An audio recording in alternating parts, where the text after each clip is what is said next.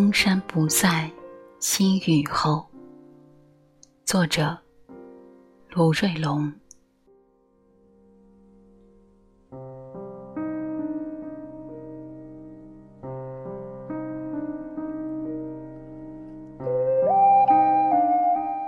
昨天清晨，村支书张世明就打来电话。我估摸着是有什么事儿，果然就有事儿，是急事儿。他说：“快起来，出事儿了！”我一惊，说：“什么事儿？”他说：“田卫英死了。”我说：“他不是好好的吗？”他说：“他在住院。”都说明天出院的，刚才却突然死了。他的亲属们正去往医院闹事儿。我说：“怎么这样啊？”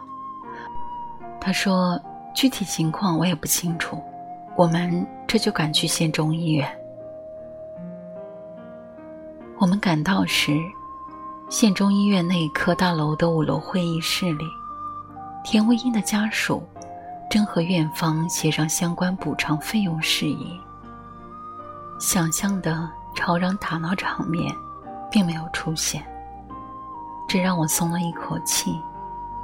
作为驻村第一书记，说实话，突发重大事件才是最令我担惊受怕的。亲属们并没有狮子大开口，八万元赔偿。是他们的上限，而院方也拿出了诚意，最终六万元达成协议。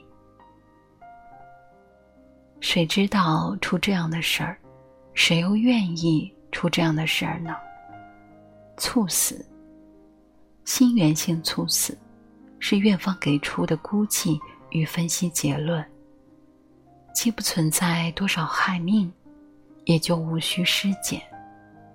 院方巴不得越快了结越好，而亲属们也在伤痛的木然里，不接受的接受了一种天塌地陷和心穿万箭。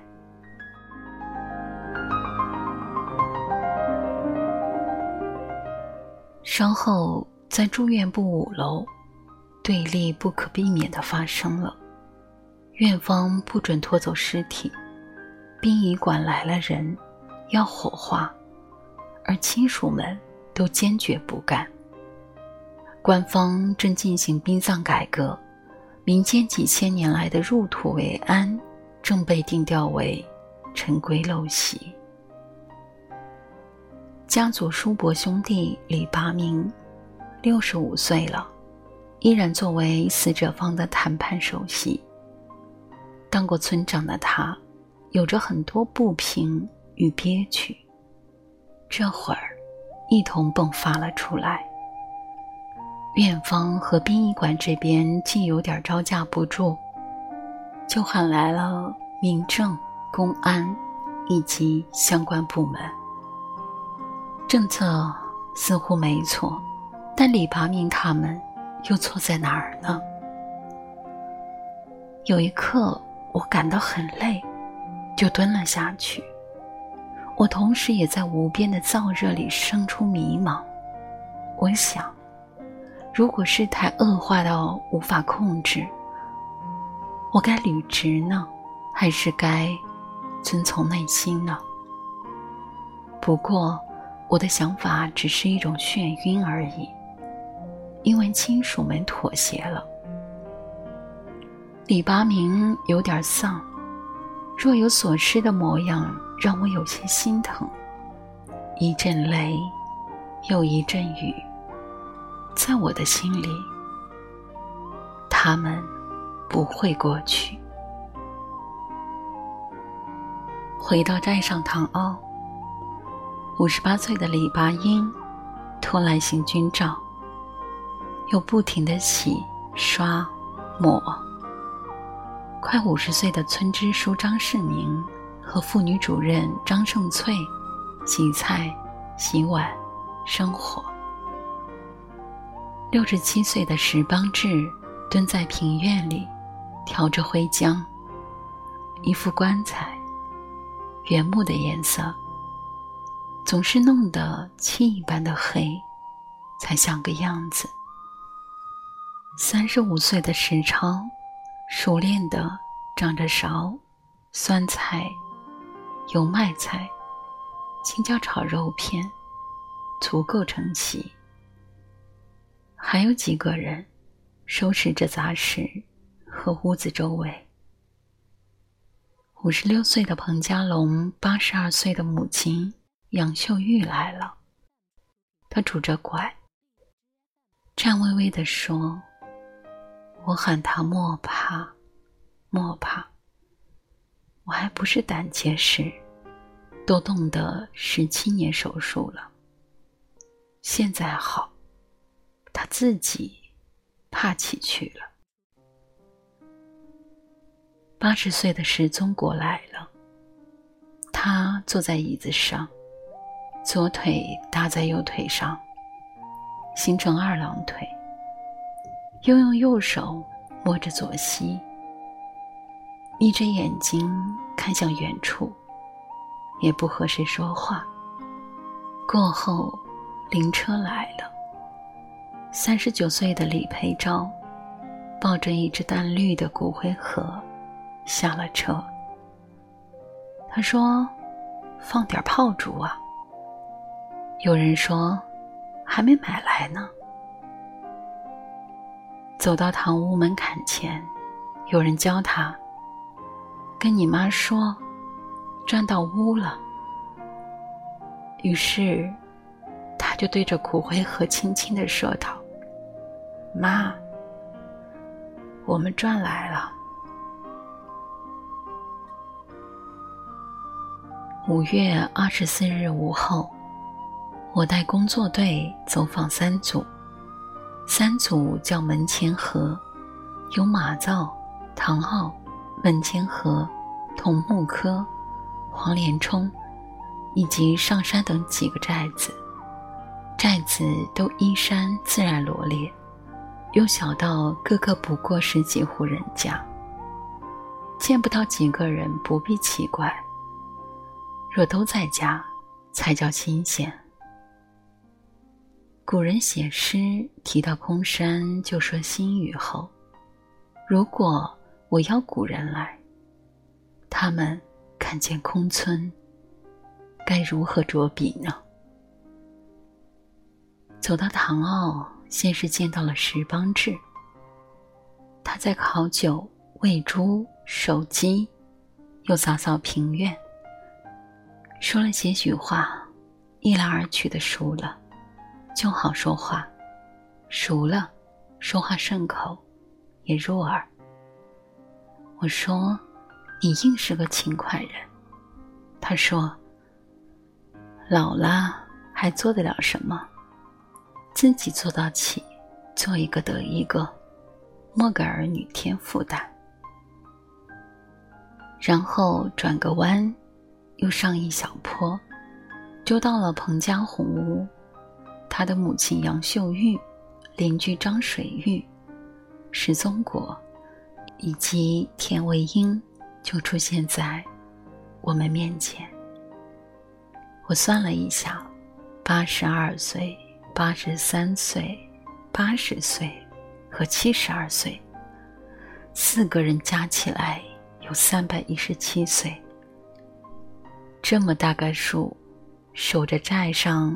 十多栋房屋，足够了。那时田维英他们说话了。他说：“我浑身痛，痛到止不住。”我说：“怎么了？”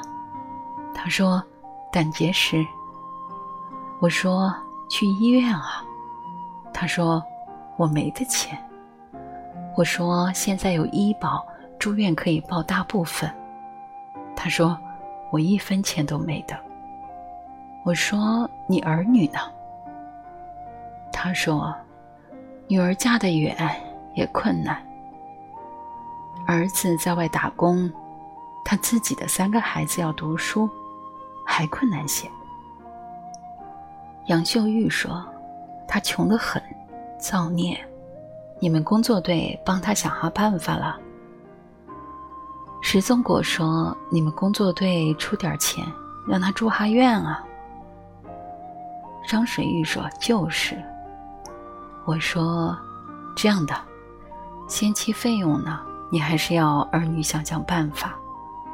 我们这边呢，尽力帮你争取相关政策，该做的，我们一定去做到位。”张水玉说：“工作队帮不到的。”他们就是从嘴巴上过而已，你还是快给儿女打电话，早治早好，少哀痛。我对张水玉看了几眼，我不怨他，也不恨他。上门走访多了，无言以对之处也就多了。我能做什么？我能做什么呢？零零散散的，有人来，有什么做什么，搭把手都好。眼之所及，心之所念，便是最好的事物铺排。有个中年人和石超他们扯着白话，说是今年出门去广州打工，因疫情。隔离了好长时间，一分钱没挣得，还倒贴了几千块。他比较清瘦，留一头郑伊健年轻时留过的长发，有点小帅。他眼神并不呆滞，看得出来是个见过世面的人。我一问才晓得，他就是四十七岁的彭青海。认识与熟悉村里的人，我是从名册资料入手，再渐渐慢慢的逐一对照。村里人又有一些好，你不必认识他，知道他姓甚名谁，你只管打招呼，扯闲话，几句话就变成熟人。我问他：“今年还出去吗？”他说：“不去了，明年再看。”打工怎么样？不怎么样。不打工，又能怎么样？我又不知道该怎么以对了。算起来，屋前屋后，总是有十几二十人了。忙的忙，闲的闲，有的说，有的笑，没有人哭，没有哀伤的氛围。不像一场丧事，却如一场司空见惯的聚会。李培昭蹲在屋当头的公路边绑扎水管，屋里有水，但管道坏了。临时用水得从远一点的上头水池里接线管。不知为什么，我不由自主地走到他身边，他漠然的绑扎。我无言的观看，汗水从他发间渗出，又挂在他脸上，最后滴落于草丛间。三十六岁的道士彭家松坐在棺材前，认真的用毛笔在一张红纸上写字。他写的我看不明白，但他的专心。让我相信，陶痴以外，他的心里有某种笃信。他给亡灵开路，红的纸如一条红的毯，人终究死后可以走一回。想想田伟英真是无趣，住院就住院，都就要出院了。又如何要躲进骨灰盒里，再再也不出来？有点累了，想回。于是我就骗自己说我回去了。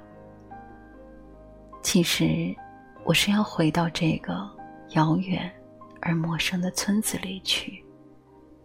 但我说的，就像我要回家似的。其实好多回，我都聪明的骗过了自己，就好像我从不曾离家，从不曾颓废，也从不曾流过泪。